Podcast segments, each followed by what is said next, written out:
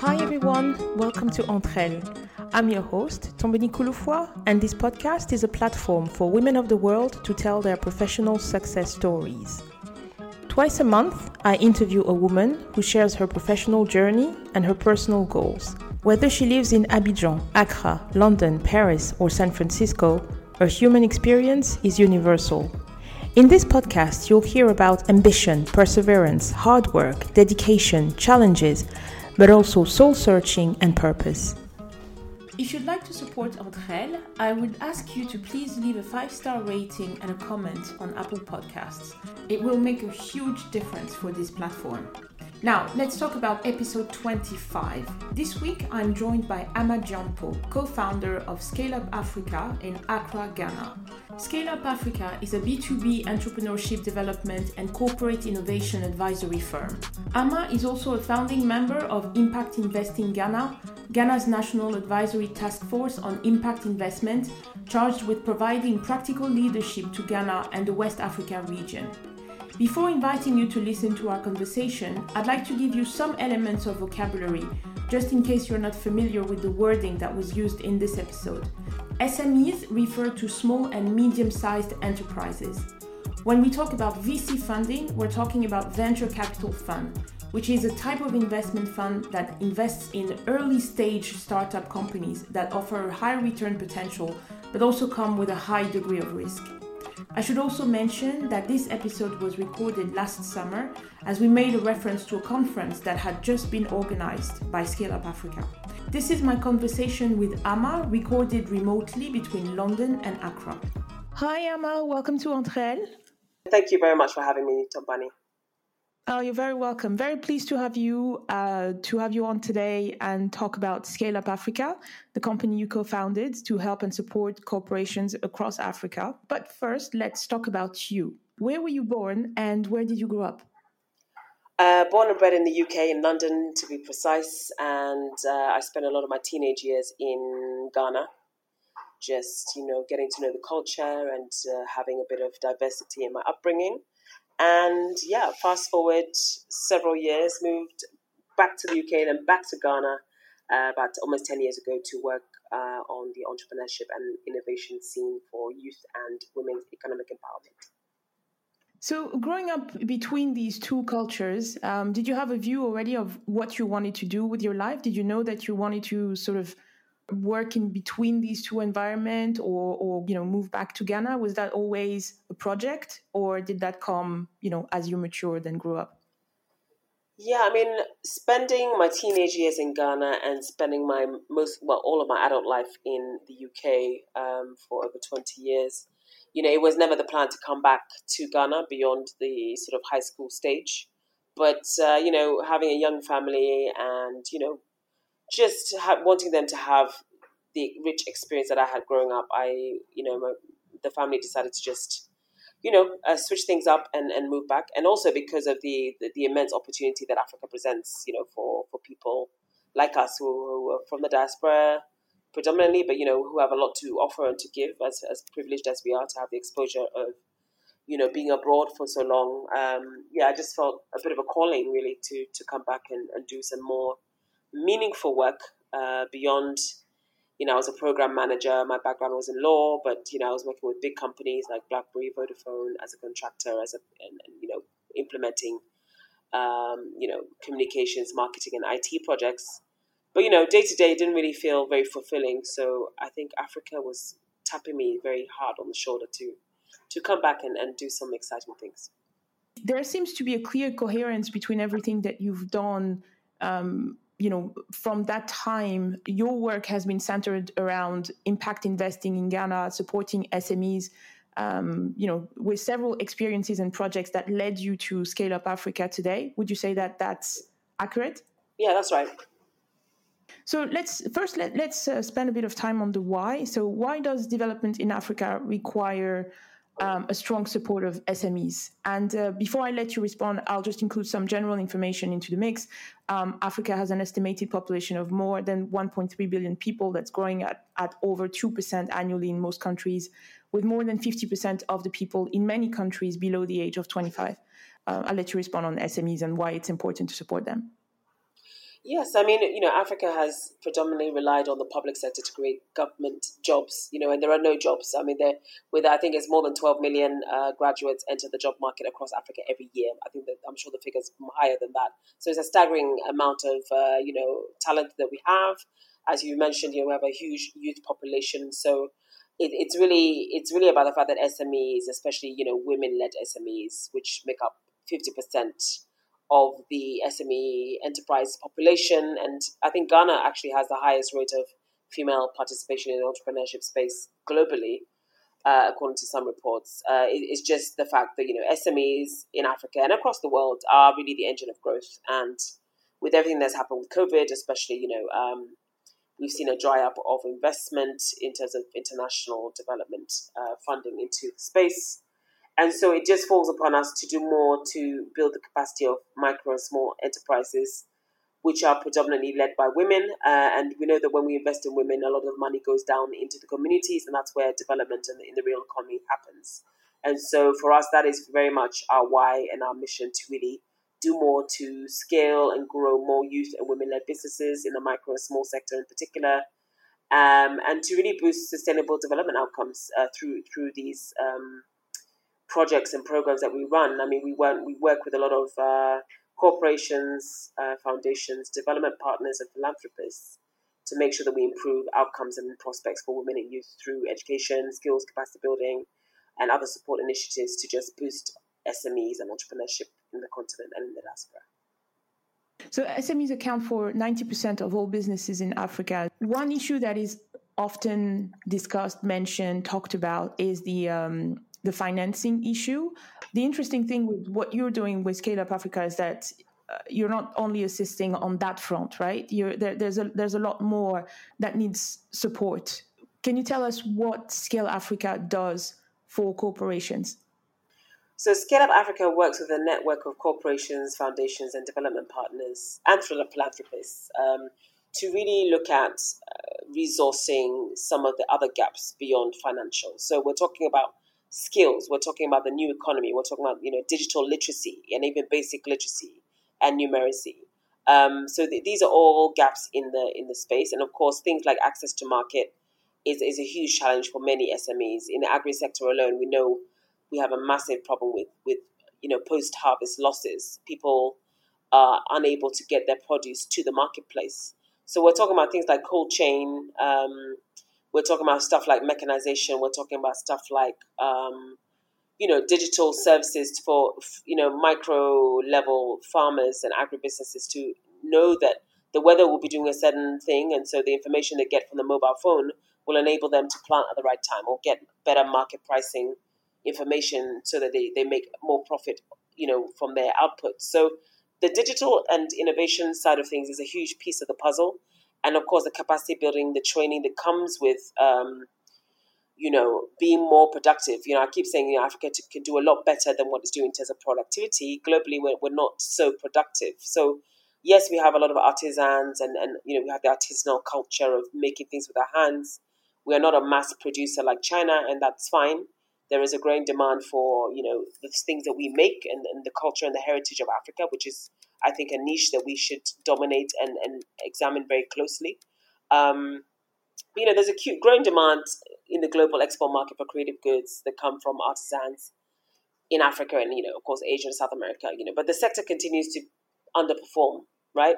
There's a lot of issues around, you know, social factors that limit incomes and profits and outcomes for women.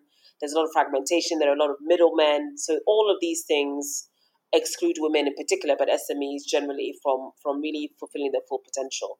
And so that's really where we we try and come in to build programs and advise corporations and foundations and larger organizations with the resources internationally to draw their attention to the fact that we need to improve improve our pro- profitability and productivity, strengthening our you know supply chains, strengthening the the skills and the quality elements of what we produce.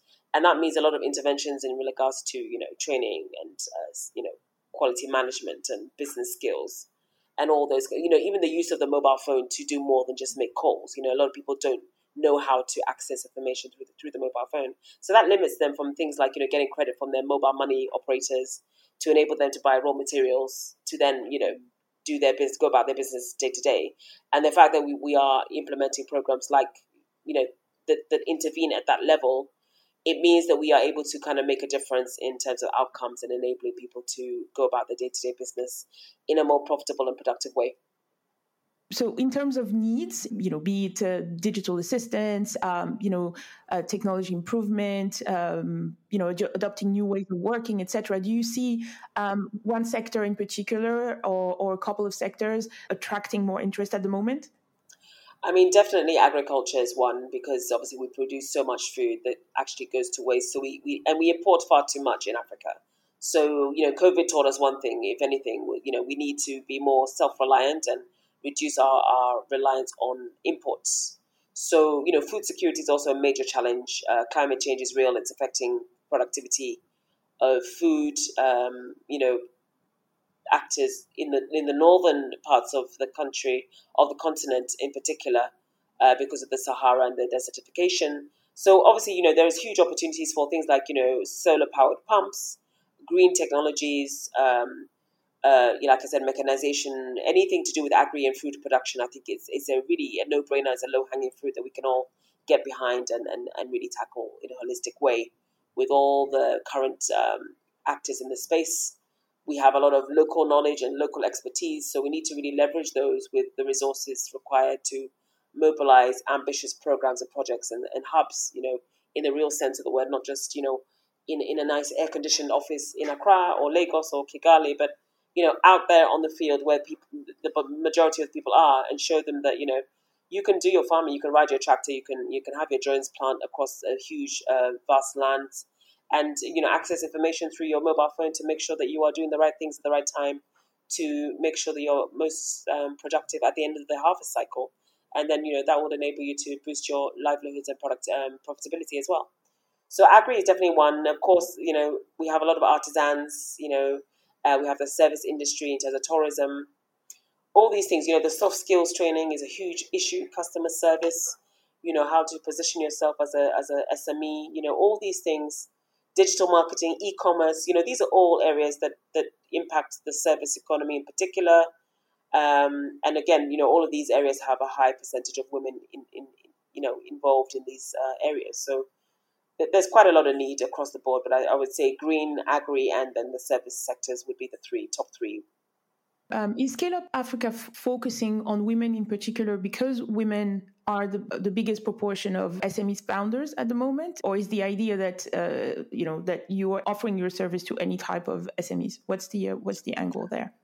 Our angle is really a focus on women. We are very gender intentional. Um, my co-founder and I are both women, uh, and so obviously, you know, we, we know that uh, again, you know, the multiplier effect of investing in women is well known. Whether you're talking about the boardroom or you know at the grassroots micro level, you know, once you invest in women, your your return on investment is is a lot greater. So whether you're an, a, um, a foundation investing in in ecosystem building or you know, advisory firms like ours, or you know, if you're a corporation or foundation that has an interest in, you know, um, making an impact in terms of your environmental, social, and governance uh, activities or your CSR activities, we feel it makes a lot of sense in terms of the impact and the return, financially and non-financially, to invest in women. So that's very much the space we are operating in. But we are not exclusive to women. We we are focused generically on women and youth, and of course, Africa is a very young continent so it's a, it's a massive opportunity. Um, earlier this month, you organized the um, Access Bank Scale Up Africa Pan African Women's Conference. Um, so, for those who don't know, Access Bank is a Nigerian multinational commercial bank uh, owned by Access Bank Group and Africa's leading bank by customer base. You had a number of high profile guests on the conference, and the theme was Choose to Challenge. Can you tell us a bit about the conference? Yeah, sure. I mean, we, we like you say, you know, like we've been saying today, we're very focused on on you know helping women in all aspects of their lives and it's, it's not just about money. It's, it's really about support and really understanding where they are their environment and making sure that we can actually tackle some of the root causes of the issues. Of course you know with covid in particular things have exacerbated like you know sexual and gender-based violence uh, extreme poverty. You know there have been a, huge um, there's been a huge impact on women having to leave the workforce because their children have been home or locked down. And so, with that in mind, uh, we, we shared a lot of um, things in common with Access Bank, and they asked us to support them in reaching more women across the continent to obviously, you know, highlight the work they've been doing with, with their W initiative, which is celebrating its sixth anniversary um, this year. And also um, to, for us to really curate and convene a powerful and dynamic, successful uh, lineup of business women from across the continent to inspire a new generation of women to overcome some of the societal and cultural barriers they, they you know they face on a day to day basis. So it's really for us to just showcase you know some of the things that these women have been doing across the continent and to really embrace innovation and growth for you know um, others businesses for those who were able to join us of which we had 1500 registered to attend and take part of the the conference. Yeah, and some of the um, issues that were mentioned, um, as you say, the fact that many women have had to quit the workforce during the pandemic, um, you know, gender-based violence, um, the, the, the very few resources available for women entrepreneurs. But that's that's uh, unfortunately that's not even a, an Africa issue, right? It's a, correct if you look at, at VC funds um, going to um, female founders, it's it's always much much lower. I think the number was two percent or something around two percent. Um, exactly. So, mm-hmm. Yeah, so so that's uh, that that's something that, that really needs to be tackled at all levels. We were talking about the continent, so obviously you're based in Accra. How do you work with other um, regions? Are you at the moment focusing more on Ghana, but also understanding that there's a commonality um, of issues between all the women on the continent, or what is your uh, what's your approach in terms of working on the continent as a whole? I mean, we are Scale Up Africa, so we, we work primarily from Ghana, of course. Uh, we, we have a very regional focus, so we have a lot of partners and, you know, uh, beneficiary groups across the West Africa region, so Mali in particular, Senegal, Cote d'Ivoire, Nigeria. Uh, so from us helping people to prepare for, you know, investment and get them, getting them ready to absorb investment from investors and liaising with investors to organizing something like the Access Bank Pan African Women's Conference to kind of do more of the the advocacy and the you know outreach and you know just letting people know that we have specific services you know, available. Um, we have um, the one event which is coming up as an Afrobyte is hosting their fifth uh, edition of the African ecosystem technology um, segment. And so, you know, we're very Africa focused in, in some of those things in terms of communications and our participation in ecosystem building and events like that but our, our home base is obviously West Africa. Why are you nicknamed the matchmaker? Uh, well, I mean, I'm always a, I'm, I'm a bit of a go between. Uh, so it's it's really the fact that I'm in the middle, and it's it's not really uh, anything special. It's just the fact that you know I link up SMEs to investors. I link up investors to SMEs. I recommend. I I, I match. Yeah, I matchmake. I facilitate deals and relationships, and so that's that's probably where that came from. I think it's just the the fact that I've been um, over the past few years a bit of a walking um, connector in terms of the space. So that's why. Right. So in a professional capacity, right? yeah. Oh yes, yes, yes. Not uh, not relationships. I don't I don't do relationships. No, because when they go wrong, they go really wrong. I was joking. um, you gave a TED talk during the pandemic uh, on TEDx Accra, and uh, you touched on, um, you know, obviously these issues that we've just talked about, and you said some very uh, uh powerful things. Um, one of them was that we need to reimagine the way we do development, and that we need to have a more connected development. Can you talk a bit about that? About what you mean in particular on that point? Yeah, so connected development is really about the fact that, you know, a lot of the resources that fly around go to consultancies and massive companies in the in the north northern hemisphere, uh, in the name of Africa, in the name of Asia, and all these developing nations in the global south. So the idea is that you know it's, it's a little bit imperialist. It's a bit of a neo-colonial approach to development, and it's not worked for us. If you look at what's been happening, we're still talking about developing Africa and it's not really worked. I mean, there are a lot of advisory firms like ours and, and, and experts and, you know, uh, solutions providers and innovation, you know, providers that come from the global south, come from Africa. They've built solutions because, you know, they spent years connecting with communities and people and understanding, you know, what works, what doesn't work. And so uh, the idea of connected development is to, to have that respect for those in the global south doing the work on the ground to make a difference and to really tackle the root causes of um, the lack of development. And I know everyone talks about the politicians and the leaders in, in the political sense, but you know we, we, can also do a lot from the bottom up, and I think that's where our approach should should focus on on building the capacity of more people and experts and you know matchmakers, intermediaries, investors, advisors from the global south and not just throw grants around, you know, or just you know just talk about grants for the sake of giving grants around. But the the idea is that you know more of the DFIs, the development finance institutions, and the foundations that are up in the north should be very intentional about diversifying those that get the funding um, for international development pro- projects, and that means we need to go beyond grants. And we've actually just launched a campaign called hashtag Beyond Grants to to just highlight the issue and is really to advocate for, for more of our colleagues um, holding the purse strings to have a more connected approach and a more consultative approach and to really put their money where their mouths are uh, to enable us to build our capacity and, and kind of deliver on very ambitious and you know um, maybe sometimes experimental as in not non-traditional solutions to our development needs um, Ghana has attracted has attracted several large uh, digital corporations. Uh, the, les- the latest one being Twitter, which is very positive for for Ghana, right? Um, what do you think the country is doing right at the moment? And the reason I'm asking that the question that way is because a lot of large francophone economies lately have seen their um, education system being downgraded, you know, in, in, in, in rankings across Africa, etc. We could talk about the language and say, you know, that these are uh, American companies and that English is the, uh, the main language, etc. But I'm just wondering if you have a view on what Ghana is doing right at the moment. Yeah, I mean, Ghana enjoys a bit of a reputation as a very stable country in, in the region. And so, as a regional hub, it just makes total sense. Um, I think, you know, the, the I mean, I know Twitter cited things like free speech and you know, online freedom and open internet as, as, you know, some of the factors behind their decision. But I mean, all of these do matter. Like, you know, there's a lot of issues in Nigeria, for example, and we had a bit of a reawakening of the, the Jollof Wars when, when Twitter came to decided to establish in Ghana and Nigeria was like, oh, why did they choose Ghana? You know, what's you know what's the big idea? But the issue is obviously there's a lot of insecurity in Nigeria at the moment, kidnappings and whatnot. And so I think the, these are all, you know, yes, we're a smaller country, we're much smaller population, but I think in terms of, um, you know, uh, the environment for doing business, the ease of doing business, the energy situation, the regulatory situation. Um, yeah, I think Ghana just made sense as a, as the as the David in this Goliath story.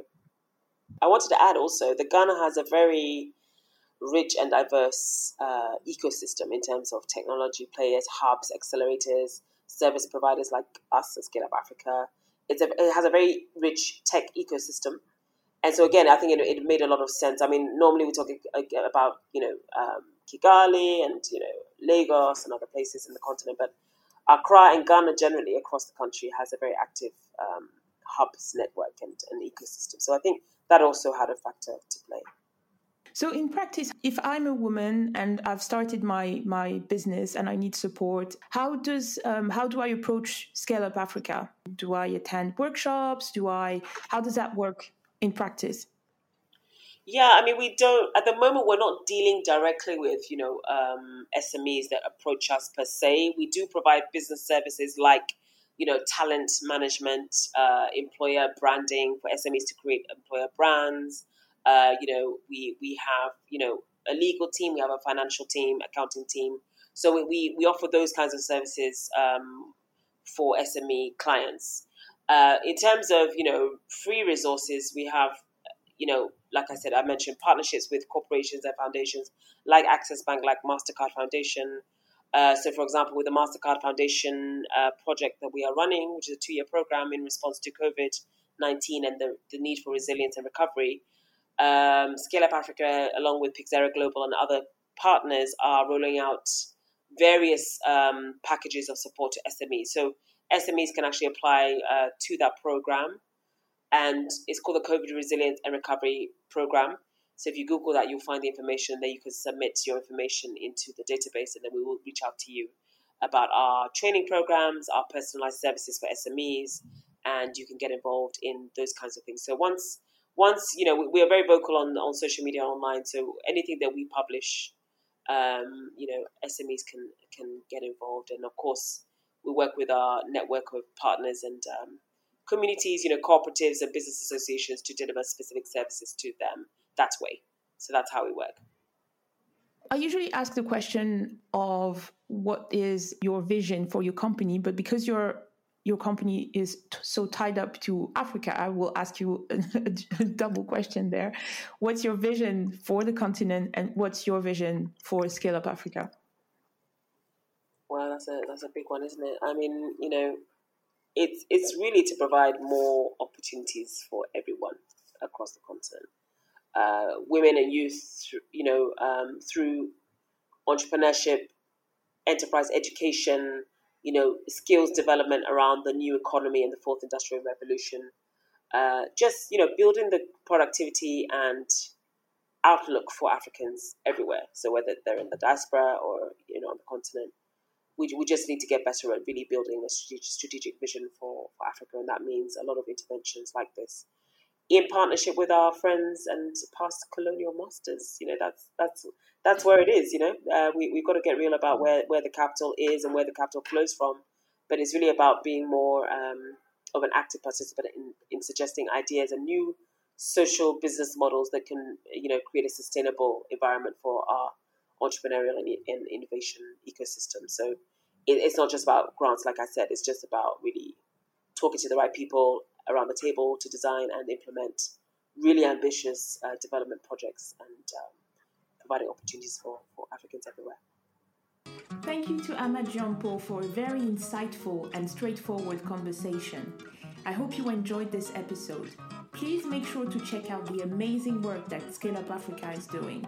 See you in two weeks for a new episode in French. Bye!